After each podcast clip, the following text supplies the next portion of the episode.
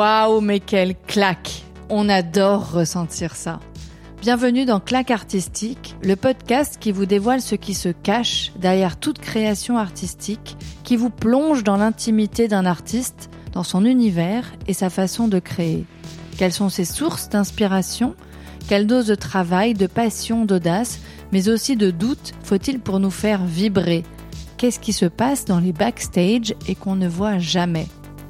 Je suis Hélène de Mars et je vous embarque à la rencontre de comédiens, de chanteurs, d'écrivains, d'humoristes, mais aussi de musiciens, de chefs et de beaucoup d'autres artistes fascinants qui m'ont mis une belle claque. Alors j'ai la chance d'être aujourd'hui avec Elisabeth Colomba.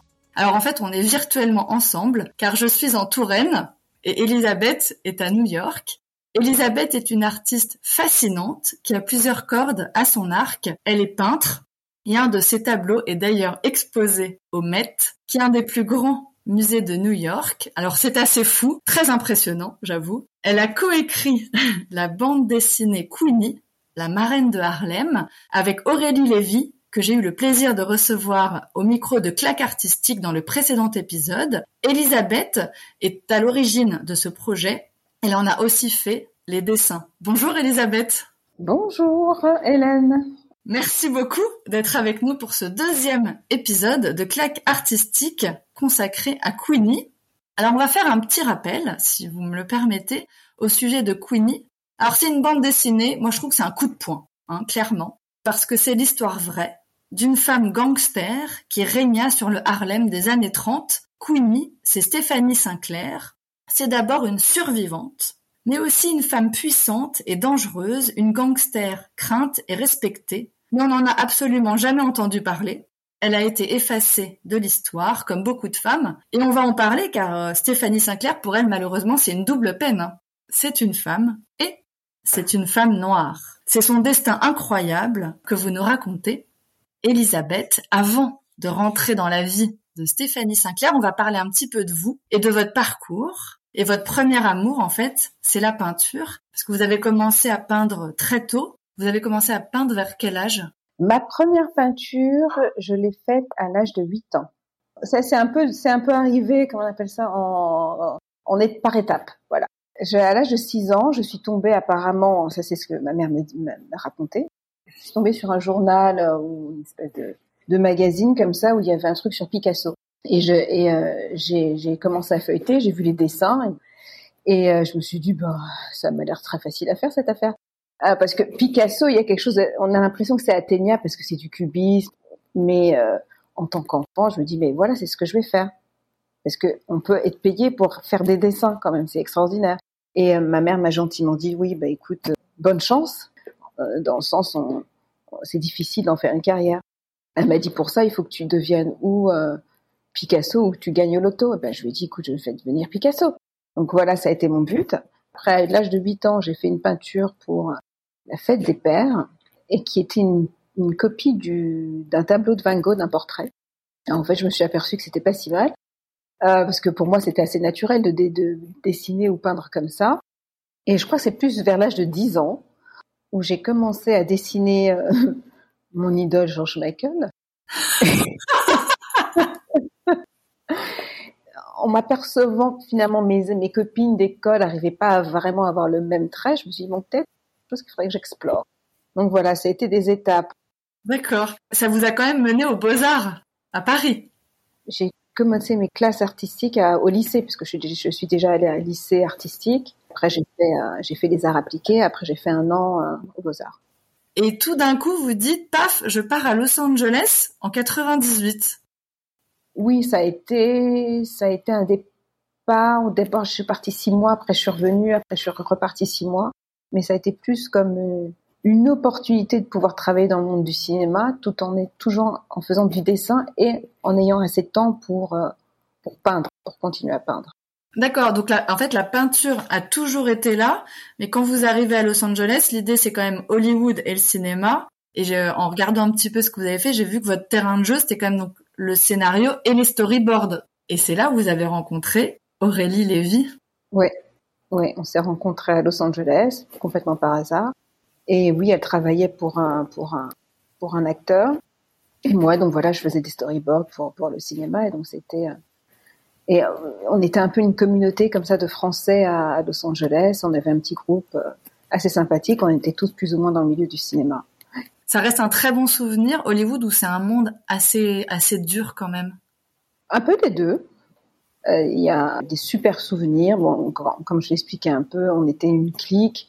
Donc on, était très soudés euh, et c'est important en fait d'avoir quelque chose d'assez euh, humain à Los Angeles et surtout dans le milieu du cinéma euh, qui peut être qui peut être assez violent, enfin violent, j'exagère, ça va, c'est pas la guerre, qui, qui est sans pitié, voilà plutôt. C'est assez difficile de trouver de la loyauté ou des choses comme ça dans le monde du cinéma parce que tout le monde veut réussir à tout prix. Mais en même temps, j'ai des très bons souvenirs de Los Angeles aussi. Vous passez quelques années dans ce dans ce monde du cinéma, puis direction New York, donc la côte est, où vous vous installez en 2011, je crois, pour euh, pour peindre. Et ce qui m'intéressait en préambule, avant de rentrer un peu plus dans le sujet de Queenie, c'est de savoir comment vous êtes passé finalement euh, de, de la peinture, puis au cinéma, même si on a, si vous nous avez dit que la peinture a jamais été très loin même quand vous faisiez, euh, vous étiez en ce monde de cinéma, à la bande dessinée. En fait, comment ces trois univers en fait se sont se sont succédés? Pour souligner ce que vous dites, c'est la peinture n'a jamais, enfin la peinture a toujours été le la, première la première passion. C'est-à-dire que tout est un peu tout est une raison pour que je peigne. C'est-à-dire que le, cinéma était une manière pour moi de pouvoir continuer à faire mon art tout en restant dans un milieu qui me permet toujours d'utiliser mes mains de dessiner, d'être créative. Et, euh, et le roman graphique est en fait aussi un biais qui est un écho à la peinture, parce que le sujet du roman graphique est important, parce que c'est à peu près le même sujet que j'utilise en fait dans, dans, ma peinture, qui est les femmes noires ou les personnages historiques qui ont été un peu mis de côté euh, euh par l'histoire telle, qu'on la connaît ou telle qu'on l'a apprise. Et en fait, c'est pour moi, j'utilise le roman graphique comme un médium comme on pourrait utiliser l'aquarelle, comme on peut utiliser euh, un crayon. Et ça me permet de raconter. C'est une manière différente pour moi de raconter un personnage. Avant de savoir un peu plus qui est derrière Queenie, bah, j'ai fait appel à Nostra Daniel, qui est mon astrologue chéri. Alors je sais pas, vous aimez un petit peu l'astrologie ou pas trop? Non, j'adore, tout, tout m'intéresse. Vous regardez un petit peu votre horoscope de temps en temps dans les journaux ou?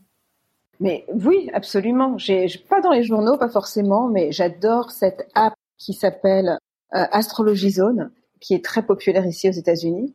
Et à chaque fois, j'ai un, un, espoir fou que tout devienne vrai, mais non. Alors on va voir, Elisabeth, comment on vous retrouve dans ce, portrait, car Nostra Daniel a planché sur votre thème astral. Alors je lui ai donné que vos informations de naissance, aucune info sur vous. C'est ça qui est intéressant. Je n'ai rien dit sur votre métier, parce qu'elle veut absolument pas être influencée. Et euh, juste pour vous dire que le thème astral, donc qu'elle a fait, ça représente le ciel de votre naissance. Il renseigne sur vos tendances fondamentales et votre façon innée d'appréhender le monde. Alors Elisabeth, voici ce que Nostradaniel nous dévoile de vous. Alors, vous êtes scorpion, ascendant lion. En regardant donc euh, ça c'est Daniel qui le dit. Donc en regardant sa carte du ciel, on voit Mars, Mercure, Neptune et le Soleil qui sont dans la maison 5, celle de la création, aspect qui est donc très important chez Elisabeth. Jupiter, la planète de la réussite sociale, culmine au milieu du ciel, indiquant une grande envie de réussir et la chance potentielle d'y parvenir. L'ascendant Lion la prédispose à l'exigence du beau et du vrai, et quoi qu'elle entreprenne comme création, elle aura le besoin de l'architecturer. Son soleil en scorpion lui donne une énergie énorme. La présence d'Uranus, la planète de la révolte et de l'originalité, renforce la puissance du scorpion et lui donne la force de renaître de ses cendres. On retrouve un peu votre héroïne, je trouve. Oui, absolument. Sa lune, renforce encore sa sensibilité, même si elle se révolte beaucoup, et donne beaucoup d'importance à sa souche familiale. Mercure offre des ailes à sa pensée et la colore d'humanisme. Il y aura toujours une forme de philosophie dans sa création. Vénus, la planète de l'amour, est dans le signe réservé et pudique du Capricorne. Il peut lui donner un sens de la fidélité et aussi un besoin d'intimité et de secret. Pluton est dans le signe équilibré de la balance, elle renforce son sens inné et profond de la justice, elle peut devenir un chantre de certaines causes. En conclusion, Nostradaniel pense qu'Elisabeth, par-delà ses énormes talents créatifs, peut aussi incarner une sorte de mission philosophique qui la dépasse et devenir un porte-parole écouté. Pas mal. Chère Elisabeth, vous pensez que ça nous montre un petit peu plus qui est derrière Queenie? Oui, des choses très vraies. Effectivement, cette idée de pas forcément d'être un porte-parole, mais certainement d'avoir en tout cas un message qui, euh, qui, en tout cas, commence des conversations et, nous permet de dialoguer sur des sujets qui peuvent être parfois délicats, on a du mal à aborder. C'est vrai, mais c'est honnêtement, moi aussi, ça m'a frappé. Bon, bien sûr, il y a la création qui est très importante avec ces cinq planètes, donc on sent que vous avez besoin de créer, vous n'êtes pas derrière un bureau, vous avez besoin de créer. Et puis le fait d'avoir envie de dire des choses, ce côté un peu révolté, ce sens de la justice, qui est très présent. J'ai trouvé ça assez bluffant. Et on vous retrouve bien, je trouve, dans Cluny et puis dans vos peintures aussi, où vous nous dites toutes ces choses. Et c'est pas anodin, je pense. Non, pas du tout. non, c'est très intéressant. Du coup, d'où ma question. Pourquoi écrire et nous raconter l'histoire de Stéphanie Sinclair?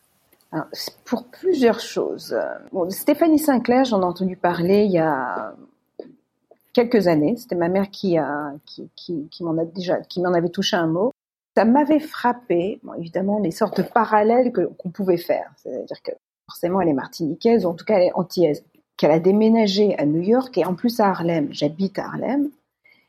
Et je me suis dit, tiens, c'est, intéressant comme parcours, et tout ça au tournant du XXe siècle. Et en plus, le fait qu'elle soit gangster, donc un milieu qui est essentiellement masculin, m'a vraiment épatée. Je me suis dit, mais comment, comment on n'entend pas parler de cette femme? Et effectivement, dans, ma peinture, je mets toujours un peu en avant quand je, parle de personnages historiques. C'est encore des gens où j'ai dû un peu faire l'anthropologue et, euh, découvrir des, personnages extraordinaires qu'on a mis un peu de côté, qu'on ne met pas en avant. Et je pensais qu'elle en faisait partie. Et je trouve que son histoire a quelque chose d'universel. Euh, oui, c'est une femme noire, antillaise, mais je pense que son parcours peut être inspirant pour tous, en fait. Euh, c'est quelqu'un qui a eu des cartes en main qui n'étaient pas évidentes. Elle a décidé de les jouer d'une manière différente et en fait, bon, effectivement, c'est pas forcément un exemple qu'on a envie de suivre. Ça reste quand même une criminelle. C'est quelqu'un qui a un peu les mains sales, qui, est, qui, est, qui a dû faire des choix difficiles. Mais je trouve que sa volonté et sa ténacité euh, ont quelque chose d'inspirant je voulais vraiment raconter son histoire pour montrer que oui, bon déjà on n'est pas tous, on n'est pas parfait, qu'il y avait des, des, des, des, personnages qui, qui sont brossés, qui euh, qui sont complexes et qui peuvent nous euh, nous montrer que les gens sont sont, sont multiples en fait. Euh... Est-ce que c'est ce côté euh, donc il y a, y a, on voit qu'il y a une il y a une proximité avec votre euh, avec votre histoire et mais il y a aussi je pense derrière et vous l'avez un petit peu souligné cette idée de de rétablir un peu une vérité de cette femme dont, on n'a pas entendu parler, parce que c'est effectivement une gangster. Et moi, ça m'avait, en tant que, que lectrice, très interloquée de me dire, ok, euh, Al Capone, je connais, Lucky Luciano, je connais, mais elle, j'en ai jamais entendu parler. Et du coup, derrière cette envie de raconter l'histoire de Stéphanie Sinclair, je pense qu'il y avait, une volonté qu'on retrouve un peu dans ce que notre Daniel disait, de rétablir une forme de vérité et de justice Absolument, ou en tout cas euh, de raconter l'histoire dans sa globalité. Lorsqu'on met seulement en avant des hommes, qu'on élimine une partie de l'histoire, il y avait aussi des femmes euh, gangsters de l'époque. On n'en parle pas non plus, des, femmes blanches qui étaient aussi gangsters. Donc euh, c'est juste une manière de, de, de raconter les faits, de tous les avoir en main et après de, se faire sa propre idée. Donc oui, c'est rétablir, c'est une forme de justice. Est-ce que vous vous sentez proche de ces femmes justement qui ont eu besoin un peu comme disait Nostra Daniel, de cette faculté de renaître de leurs cendres, vous, vous dédiez Queenie à, à ces femmes qui se battent, ces femmes qui tombent, qui s'élèvent et qui, et qui se relèvent. Est-ce que quelque part, il y a ce vécu aussi en vous qui vous touche Mais oui, je, écoutez, j'ai été toujours, je suis toujours fascinée par euh, les, coups du destin et comment on se relève de ces coups du destin.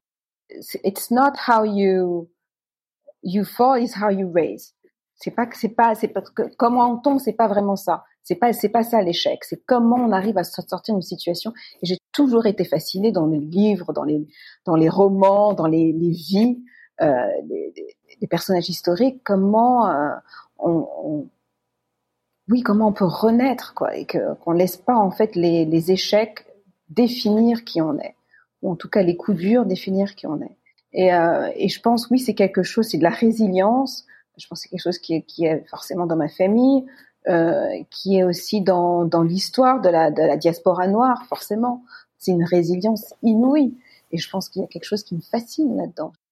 Bien sûr, il y a cette, cette, euh, cet aspect de résilience, de survie, le fait de tomber, mais de se, de se relever, euh, cette envie de rétablir une certaine vérité qui est très importante face à ces femmes qui ont été effacées, non seulement femmes et en plus les femmes noires. Mais je trouve que au-delà du Harlem des années 30 et Harlem est un protagoniste à part entière euh, de l'histoire. Euh, en fait, malheureusement, je pense, il y a quand même des similitudes avec notre époque.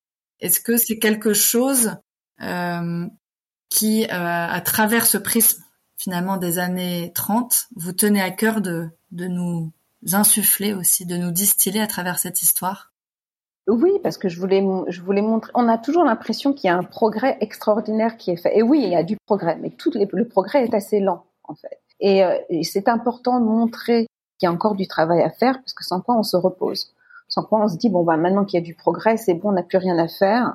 Oui, c'est important, c'est important de continuer à, à, dire les choses. Et, et euh, effectivement, dans la bande dessinée, enfin dans, la, dans le roman graphique, il y a cette scène euh, assez assez violente de, de, Queenie qui, dans sa jeunesse, essaie de, de s'échapper euh, vers le sud des États-Unis, ne sachant pas vraiment dans quoi elle se lance.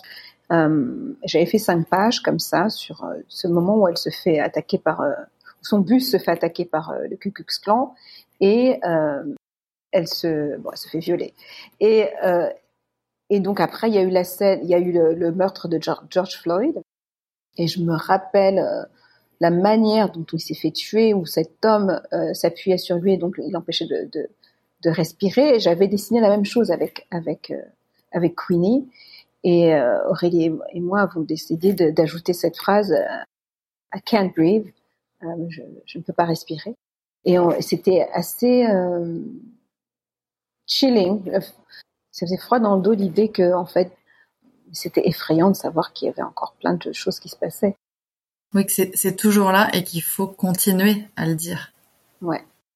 Euh, on va parler un petit peu de votre processus de création, Elisabeth, si vous voulez bien. Euh, visuellement, on en a parlé avec euh, avec Aurélie. Alors que ça soit pour le découpage des scènes ou dans les cadrages, bah on voit on voit bien la patte de deux de deux professionnels qui viennent de l'univers du cinéma. Moi, j'ai reconnu un peu ces plans euh, très proches du, euh, du cinéma. Donc, ça nous embarque dans l'histoire de façon géniale.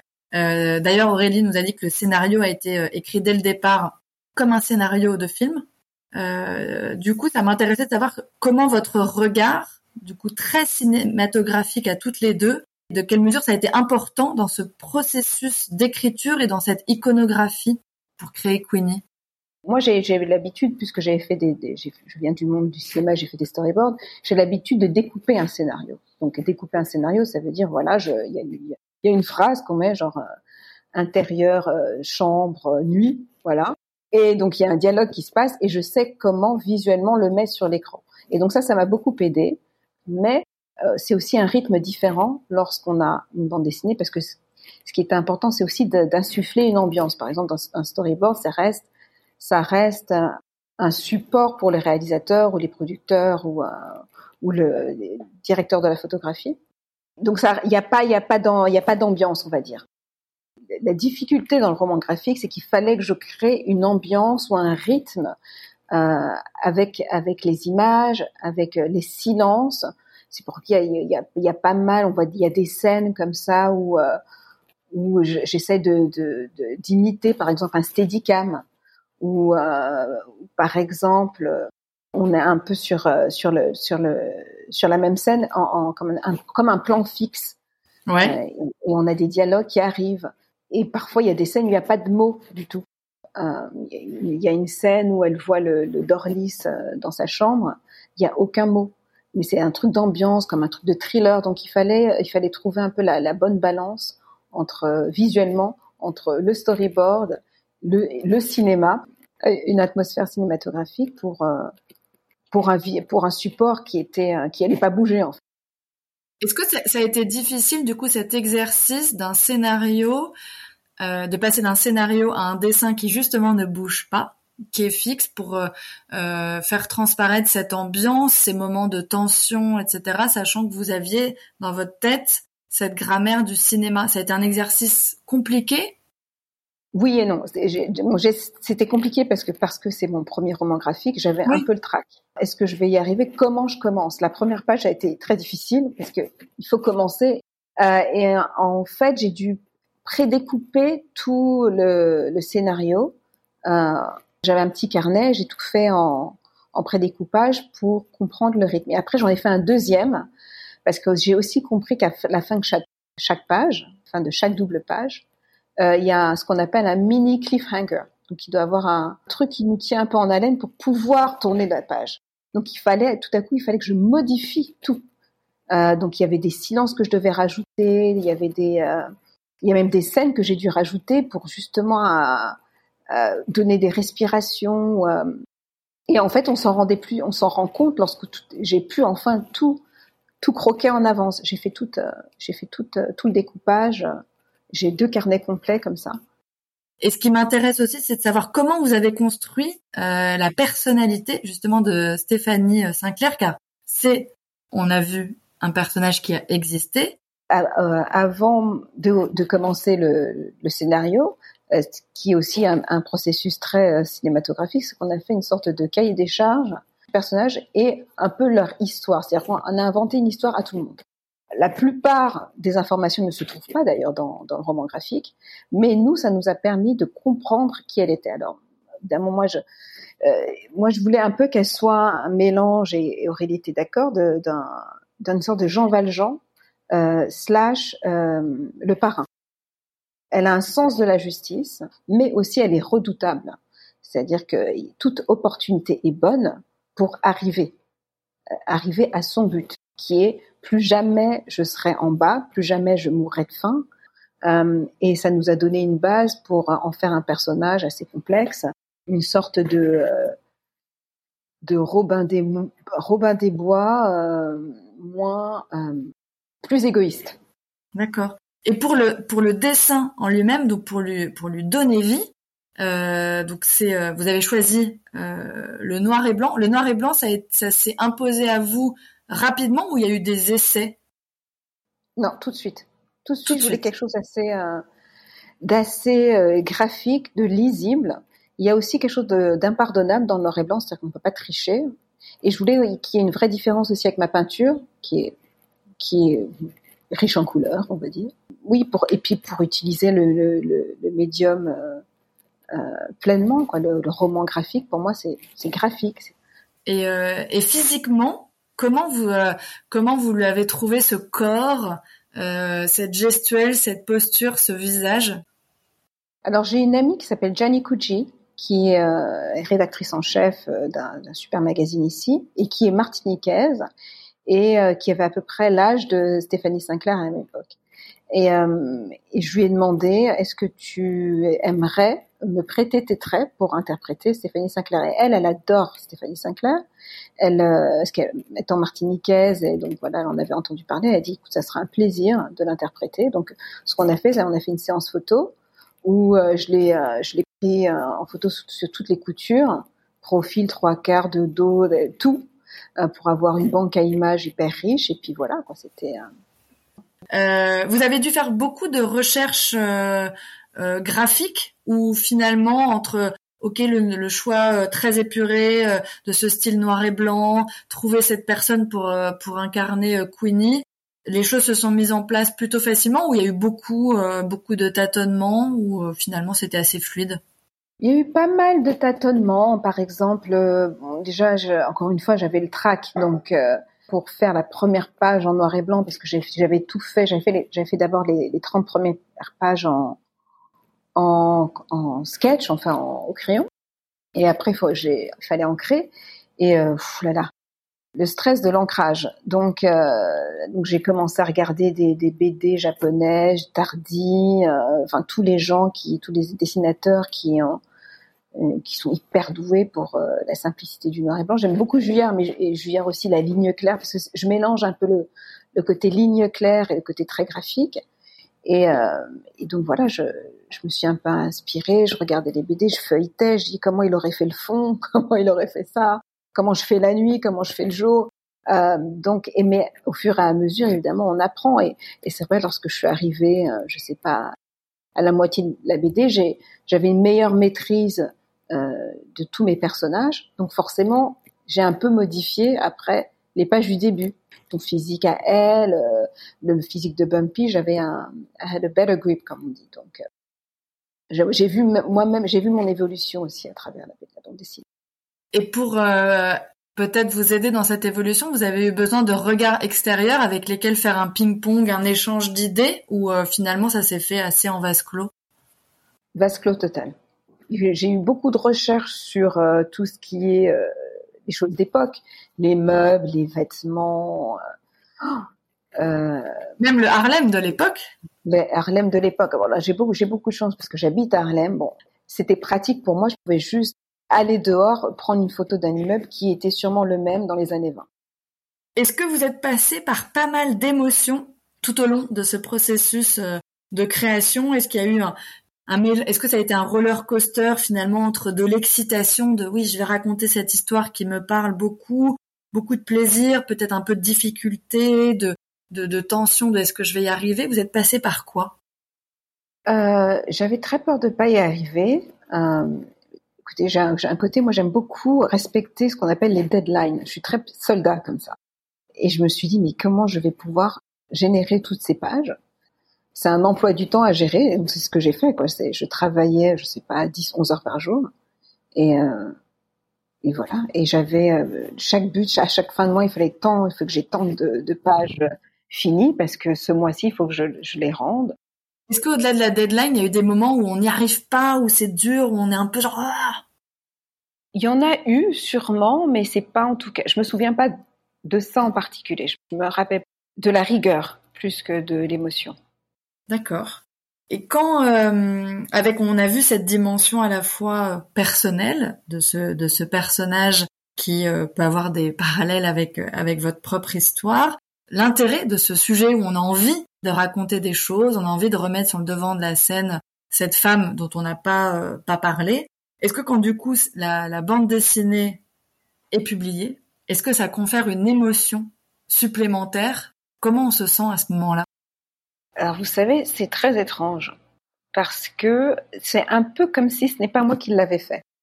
Il y a, il y a, il y a quelque chose de, une sorte, une sorte, on a accouché d'un objet ou d'une œuvre, on va dire. Et, euh, et, en fait, tout à coup, elle ne, elle ne vous, vous, appartient plus, d'une certaine manière. Elle est it's out there in the world. Et euh, donc, on, évidemment, on est fier parce que c'est évidemment l'accomplissement de beaucoup d'émotions, beaucoup de travail et tout ça. Mais il y a aussi, je sais pas, il y a ce sentiment où c'est c'est plus à moi en fait. C'est pas du détachement, c'est euh, c'est comme s'il avait toujours été là. C'est très étrange. Mais j'ai un peu ce sentiment aussi sur mes peintures. Donc euh, c'est peut-être juste moi qui qui a un processus comme ça de.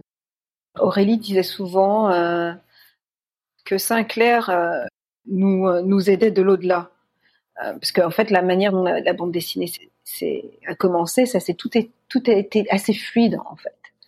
Donc elle a toujours elle s'est toujours dit oui peut-être qu'elle qu'elle nous aide. Et oui, peut-être qu'il y, a, ça aussi. J'aime, assez l'idée que, que finalement, il y a, oui, qu'on est un peu comme des médiums, quoi. Oui, carrément. Alors, du coup, ma, ma question d'après, c'est comment on passe d'une bande dessinée à une série? Comment ça s'est passé et qu'est-ce que, qu'est-ce que ça vous demande de faire? Bah, Pour l'instant, ça ne nous demande rien. Pour l'instant, on attend. C'est un peu technique. Ce sont des deal mémos. C'est des gens qui achètent. On, achète, on vous achète l'idée et puis après, euh, lorsqu'on a suffisamment d'argent, on a l'acteur, le, le, tout, ça se met en place, on a, et on construit un produit. Mais euh, mais ça, commence par un intérêt d'un studio d'acheter une histoire qu'il a envie de faire. Euh, pense que, que, que l'histoire pourra plaire universellement à plein de gens. De quelle manière vous allez être impliqué dans la suite, dans, voilà, dans ce casting, dans des choix d'adaptation? Voilà, comment ça se passe pour qu'on se rende compte un tout petit peu? Ben, Tout ça, ça dépend énormément du, du studio. C'est-à-dire qu'évidemment, nous, dans l'idée, on aimerait être consulté, mais euh, ça, ça reste le choix. Donc après, ça dépend du réalisateur qui a été choisi. Si euh, le réalisateur a sa propre équipe, forcément, on pourra toujours être impliqué d'une certaine manière. On peut être des consultants. On a été, on a été mis d'accord sur ça. Après, euh, sur l'écriture, on ne sait pas. Euh, ça dépend aussi si, euh, quel est l'écrivain principal, s'il arrive avec son équipe ou pas. Euh, c'est dans leur intérêt, évidemment, d'avoir d'avoir l'auteur qui est impliqué. Encore une fois, c'est pour ça qu'on peut être désigné comme consultante parce que bon, on a fait pas mal de recherches, on a des sujets, on, connaît très bien le sujet, donc ça, peut, faire gagner du temps. Donc il y a cette option qui nous qui, est offerte. Mais bon, en tout cas, ce qui est bien, c'est qu'on n'est pas on n'est pas mise de côté, c'est-à-dire qu'ils n'ont pas acheté et nous ont dit au revoir. J'ai lu parce que moi c'est un sujet que j'adore, euh, qui est en lien avec les nouvelles technologies, euh, tout ce qui est art numérique, NFT, qui avait notamment, vous avez, je crois, proposé à la vente des dessins euh, de Queenie en format NFT. Oui, absolument, j'en ai fait. J'ai eu une expo où j'ai exposé des illustrations de Queenie et j'ai proposé trois NFT parce que je trouvais intéressant d'avoir quelque chose qui était directement pris du roman graphique et je les ai animés. C'était assez intéressant comme procédé. J'ai jamais, j'ai jamais fait ça. J'ai dû apprendre. Bon, c'est pas moi qui les ai fait, évidemment. Je n'y connais rien. NFT qui est en fait c'est du code, c'est-à-dire c'est pour coder un certificat de propriété qui est authentique et inviolable mais ça vous ça vous intéresse d'aller euh, c'est marrant parce que de, depuis la bande dessinée, la peinture, vers cette techno qui permet de faire aussi évoluer l'art. Oui, absolument. Et, ce qui est intéressant, NFT après, parce que tout peut être NFT évidemment, tout. Bien sûr. Euh, mais euh, lorsqu'une œuvre est vendue, et ce qui est formidable avec le NFT, c'est qu'à chaque fois qu'elle est revendue, l'artiste touche quelque chose, donc il y a un côté qui remet l'artiste un peu en avant avec le NFT. Euh, et j'aimerais bien que ça un peu, ça transpire un peu sur l'art traditionnel. Donc j'aime bien ce, l'idée qu'on met, qu'on donne de la val, plus de valeur au travail d'artiste. Oui, parce qu'effectivement, c'est une façon euh, d'avoir aussi moins d'intermédiaires et comme vous le disiez, d'inscrire dans ce contrat le fait qu'à chaque revente, l'artiste puisse toucher X% du montant euh, de la revente pour que l'argent lui revienne in fine, ce qui ce qu'on peut considérer aussi comme normal. Donc voilà, vous, vous entrez un petit peu dans ces euh, dans ces technologies donc dans, dans les NFT et au de, en dehors donc euh, de Queenie parce que ces NFT sont sont liés jusqu'à présent je, sauf sauf erreur de ma part à Queenie. Quels sont quels sont vos vos projets peut-être en peinture ou ou autre? Bah, écoutez, là j'ai, euh, là je travaille avec le, le, le, Metropolitan, donc il y a eu, il y a eu le Met Gala.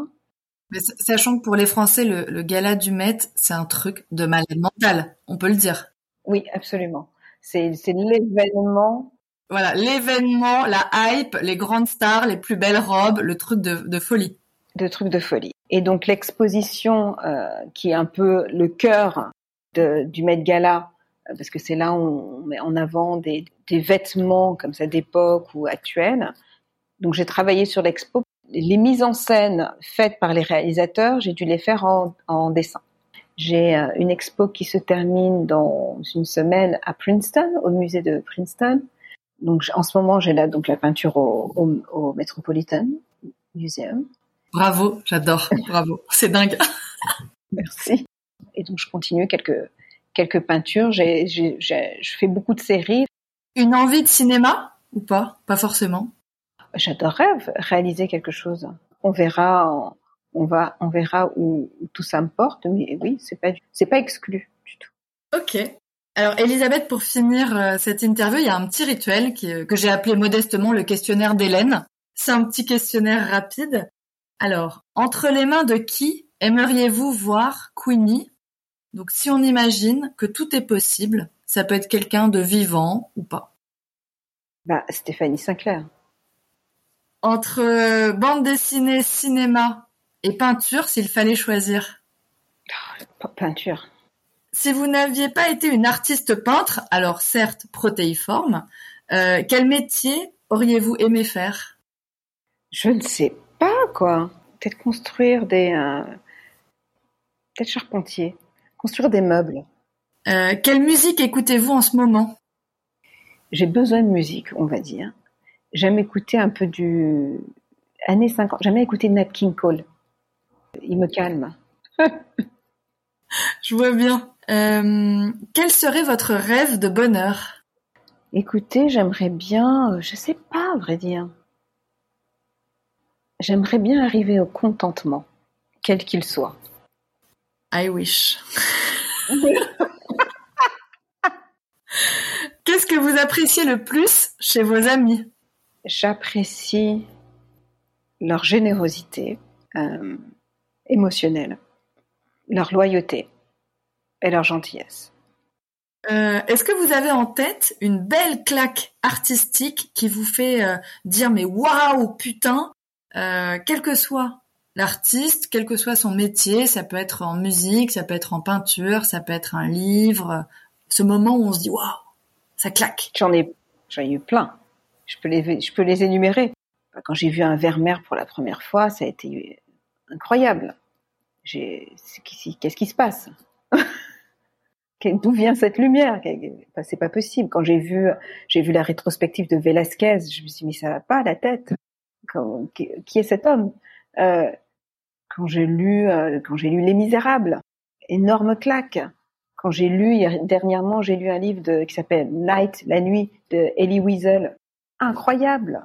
Quand j'ai vu euh, There Will Be Blood avec Daniel Day-Lewis de Thomas Anderson, je, je me suis dit mais alors que c'était un film que je voulais pas voir parce que je me suis dit ouais tout le monde adore ce film, c'est sûrement mauvais.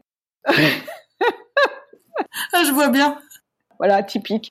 Et j'ai dit mais qu'est-ce que c'est quoi C'est une claque. Donc il y en a, il y a plein de moments et c'est ça qui est génial, c'est que On les aime. ce qui arrive, c'est qu'on est surpris. Je crois qu'il y a aussi avec la surprise, avec euh, on s'attendait pas à ça, donc euh, Bah, en fait, on les aime d'autant plus que ça nous chope. On sait pas pourquoi. On n'intellectualise pas et, euh, et tout d'un coup, c'est là. Et effectivement, on adore ça. On adore. ouais, absolument. Et ça marque quoi. Donc, euh, Ouais, grave. Quelle serait votre définition de l'art ou si vous voulez, à quelle notion vous raccrochez l'art? Euh, pour moi, l'art, c'est la combinaison de la beauté et la conceptualité. Qu'est-ce que vous mettez derrière l'idée de conceptualité? Ça veut dire que il y a des gens qui font de l'art pour l'art, mais j'aime l'idée de que ça réunisse un message, une idée, quelque chose qui euh, fait bouger la personne qui regardera cette pièce, cette œuvre, et en même temps qui soit belle, D'accord. Vous voulez dire un truc avec beauté. avec beauté. Enfin, Elisabeth, quel est le super pouvoir que vous aimeriez avoir? Ah, j'y ai pensé ça souvent. Euh... euh, J'hésite. Hein, c'est compliqué. Alors, euh, au début, je pensais, ouais, je vais lire la pensée des autres, mais après, je me suis dit, non, ça, ça peut être très déprimant. Ça peut être très, très déprimant. Et euh, donc, je pense que la téléportation, c'est pas mal. Oh là là, j'adore. Bah génial, c'est un très bon, c'est un très bon mot de la fin. Vous, en plus, New York, moi en France, en Touraine. C'est vrai que si je pouvais claquer des doigts, paf, je serais chez vous Ça serait pas génial, franchement. avec un verre de rouge. Vous rapportez une petite bouteille, merci. Mais bien sûr, on, on reste quand même française. Merci, Elisabeth. Vous avez partagé avec nous bah, l'histoire de la naissance bah, de votre première bande dessinée. Bon, il y avait un peu de trac, mais c'est un coup de maître. Et surtout, merci parce que ce type de récit est nécessaire. Voilà, c'est important, à la fois pour les femmes et pour l'histoire, avec un grand H. Je ne peux que ajouter, bah, il faut lire, hein. il faut lire Queenie. Merci beaucoup, c'était très chouette. Merci, Hélène. Public chéri, mon amour, j'espère que cet épisode vous a plu. Pour que de plus en plus d'artistes incroyables viennent nous parler, il faut faire un max de bruit autour de claques artistiques. Sur les plateformes d'écoute, notez 5 étoiles le podcast et prenez une petite minute pour laisser un avis. C'est un soutien essentiel pour nous. Pour les backstage et m'envoyer des mots doux, direction Instagram et le compte clac.artistique. Merci à tous.